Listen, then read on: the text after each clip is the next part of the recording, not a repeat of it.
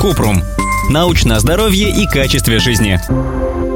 Говорят, что 9% столовый уксус содержит яды, вызывает рак и вообще опасен для здоровья. Якобы в пищу его употребляют только в России, а в остальном мире используют в качестве бытовой химии.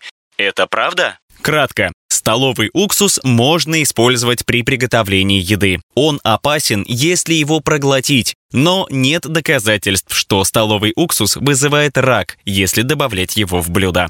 Подробно. Столовый уксус состоит из пищевой уксусной кислоты и воды. Никаких ядов в нем нет. Также нет исследований, которые доказывают, что столовый уксус вызывает рак, поэтому его можно использовать при консервировании и добавлять в маринад. Но нужно быть осторожным, чтобы случайно не проглотить уксус, потому что это может вызвать ожог слизистой. Что касается яблочного уксуса, то его можно использовать в качестве заправок для салатов и маринадов, но тоже осторожно. Если употреблять слишком много яблочного уксуса, это может снизить уровень калия в крови и нанести вред костям. А еще яблочный уксус может повредить эмаль на зубах.